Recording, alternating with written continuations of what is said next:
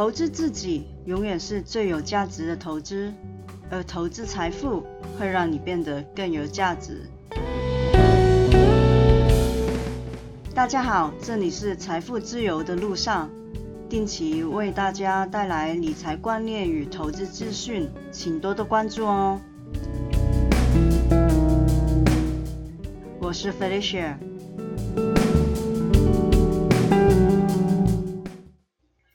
久没录音了，有点小紧张。想当年我初高中的时候，还自制过电台节目和广播剧呢。因为我的母语不是国语啊，所以发音上可能会有一些跑调。呃，如果有这个情况的话，请大家见谅。我是飞雪是资深从香港到台湾打拼的斜杠一族。技能树乱点是个工商管理系毕业的平面设计师，葡萄酒咨询、撰稿、编辑、网络行销、活动计划的九零后，不是豪门也不是中产出身，打工赚钱赚到第一桶金，来台创业无奈被队友打败，所以这里要奉劝各位，创业要独资，不要合伙。不要合伙，不要合伙。那经历过创业失败之后，回到了本行平面设计，展开了斜杠人生。为了赚回之前失去了的，所以更积极的研究投资相关。相信理不理财，财不理你的道理。现正于财富自由的路上努力迈进。目前主要投资是台股跟美股，以 ETF 为主要的标的，配以个股辅助，相信价值投资走得稳健又长远。今天要为大家分享的是存钱的秘诀，因为。今天是第一集嘛，所以我们从比较简单的部分开始。而且投资之前是要先理财的，你要先存一定的本金，再去投资会比较好。那所以这一集就先简单的跟大家说一下我在存钱方面有什么心得。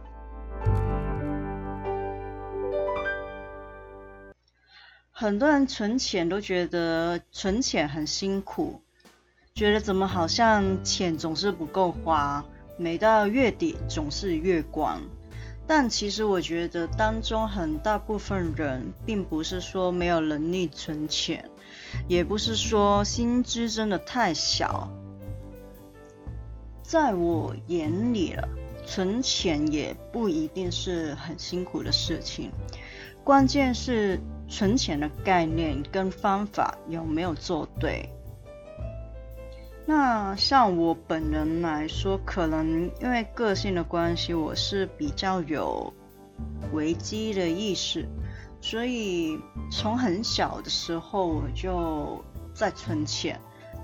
以前可能爸爸妈妈给了零用钱啊，然后自己去 part time 打工的钱。我都会先存下来。简单来说，我从那时候的存钱的观念就是，反正我没有什么是我必须要买的，那我就先存起来。会觉得我现在存钱可能没有作用，但是可能未来某一个时间，当我需要钱的时候，它就是一个。很有用的东西，所以小时候我就先习惯把有了钱都先存下来。如果你在存钱方面有困难的话，以下我会说明六个有效帮助你脱离月光族的项目，那你也可以趁这个机会解释一下自己有没有做到这六项重点。第一项。确立先存再花的目标。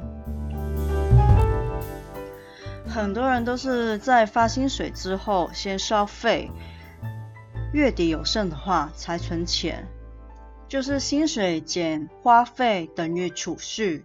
但其实这是不对的，应该要先确立储蓄金额或者是百分比，剩余的钱才去消费。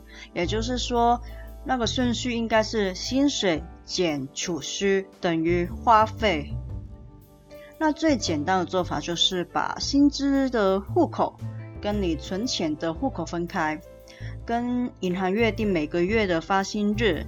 都固定转账一定的金额到你的存钱的户口，那么薪资的户口的钱你花光也无所谓，因为你已经存了一笔钱到你的存钱户口了。那如果觉得自己的自制力真的不太好的话，那存钱用的那个户口就不要申请提款卡，网络银行也不要申请。尽量提升你从存钱户口提领金钱的困难度跟麻烦程度，因为必须要到门市去领钱的话，会觉得很麻烦，就会让你想要把钱领出来花掉了冲动和动机降低，这样可以让你不会看到有剩钱就心动想要买不必要的东西，也相对容易做到每个月存钱的目标。第二，分清需要跟想要。需要是必须的，想要是 wish to have，就是你只是想要而已，没有也不会怎样。举个例子，你可能因为通勤的需要，真的需要购买一台车，那你可以购买一般的机车，或者是相对便宜的一般汽车，而没有必要买一台法拉利，对吧？法拉利是你的欲望，是你想要的东西，但不是你必须要的东西。把钱用在需要上，尽量把想要的东西先放一放，缓一缓，不要冲动就买了。另外，凑免运或者是满额度打折，也会让你购入一些不必要的东西。有机会核算起来，其实还会比你直接付那个运费或者是不打折。更不划算，而消除一些可有可无的习惯性消费，不如说每天上班一定要喝一杯拿铁，看似很小的花费了，就当一杯只要三十块，一周五杯就是一百五十块，一年下来好像也才七千八百块，还好是吧？但是十年就有七万八千多元呢。钱的问题通常不在于收入太小，而是在于开销太多。看似不痛不痒的小消费，其实长期累积下来是可以很惊人的。你想一想，那七万八块，如果是用来投资的话，我买台积电的零股好了，我可以赚多少？你想一想，你的消费就是你失去了一个赚钱的机会，你会不会停下来想一想，你那个消费到底是不是需要的？所以尽量控制欲望，要留意不要产生超出能力的花费。有些人买一个 Hermes 的包包，占他的收入可能不到三成。这是他有能力去负担的消费，但如果你要买一个 Hermes 的包包，是需要用到你几个月的薪水，甚至是需要分期付款的话，那就明显是超出你的能力了。所以尽量不要购买需要分期付款的东西，会让你更容易把钱花在正确的刀口上。第三，学习延迟满足。虽然说早买早享受，但后面还有一句晚买享得扣。想一想，是不是有必要现在就买呢？晚一点再买的折扣，会不会值得你先忍耐一下呢？把你想买的东西的价格换成你需要工作多久才能够换来的，可能就会有效降低你冲动消费的频率。现在想要的东西，先把它放下，隔个几天再来看看是不是真的很想买。说不定过了几天，其实你连自己想要买什么都忘记了呢。要记住的是，是你在掌握金钱，而不是被金钱掌握着你。学习延迟满足，也是训练掌握金钱的能力。第四，减少不必要的负债，不要分期购入消费性的非必要产品。例如前面提及的，分期购买名牌包包就是很不可取的行为。信用卡债是坏物品，无助你资产增值，甚至是你的负累。减少负债不仅可以降低月付金，也可以减少不必要的利息开销。第五，找到适合的记账方式。记账可以让你的资金、财务状况一目了然，而且一本详细的账本明细可以让你了解到你的钱花到哪里去，再去审视这当中有哪些是必须要花的，哪些是可以花也可以不花的，又有哪一些是完全没有必要花的。之后再合理的安排你的收入支出。了解金钱的流向和审视花费是很重要的一环。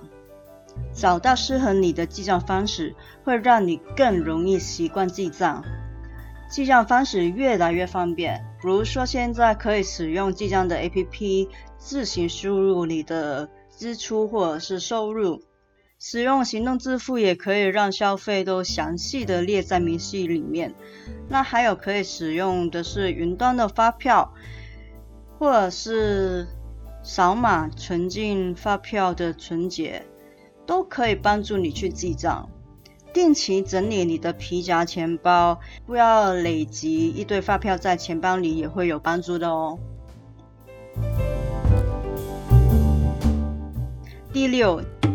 建立自己的理财绩效制度，适时的犒赏自己，感谢自己，为自己设定短、中、长期目标，比如说每个月存个五千块，一年算上花红的话，目标存六万五千块好了。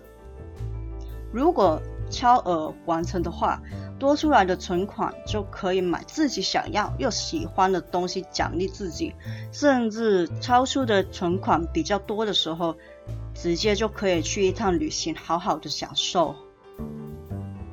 适时的感谢自己的努力，有了买礼物或者是去旅行奖励自己的诱因，存钱就更起劲了。存钱，老实说，真的不需要像苦行僧那样过生活的嘛。另外就是把存款的目标写下来，贴在单眼的位置上，也是一个提醒跟鼓励自己的好方法。总结来说了，存钱更看重的是资金的控管，而资金的控管最重要的是守纪律。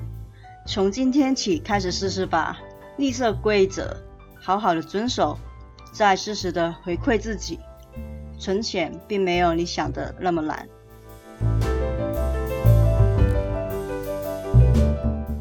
我是飞雪，这里是财富自由的路上，谢谢收听，下次见哦，拜拜。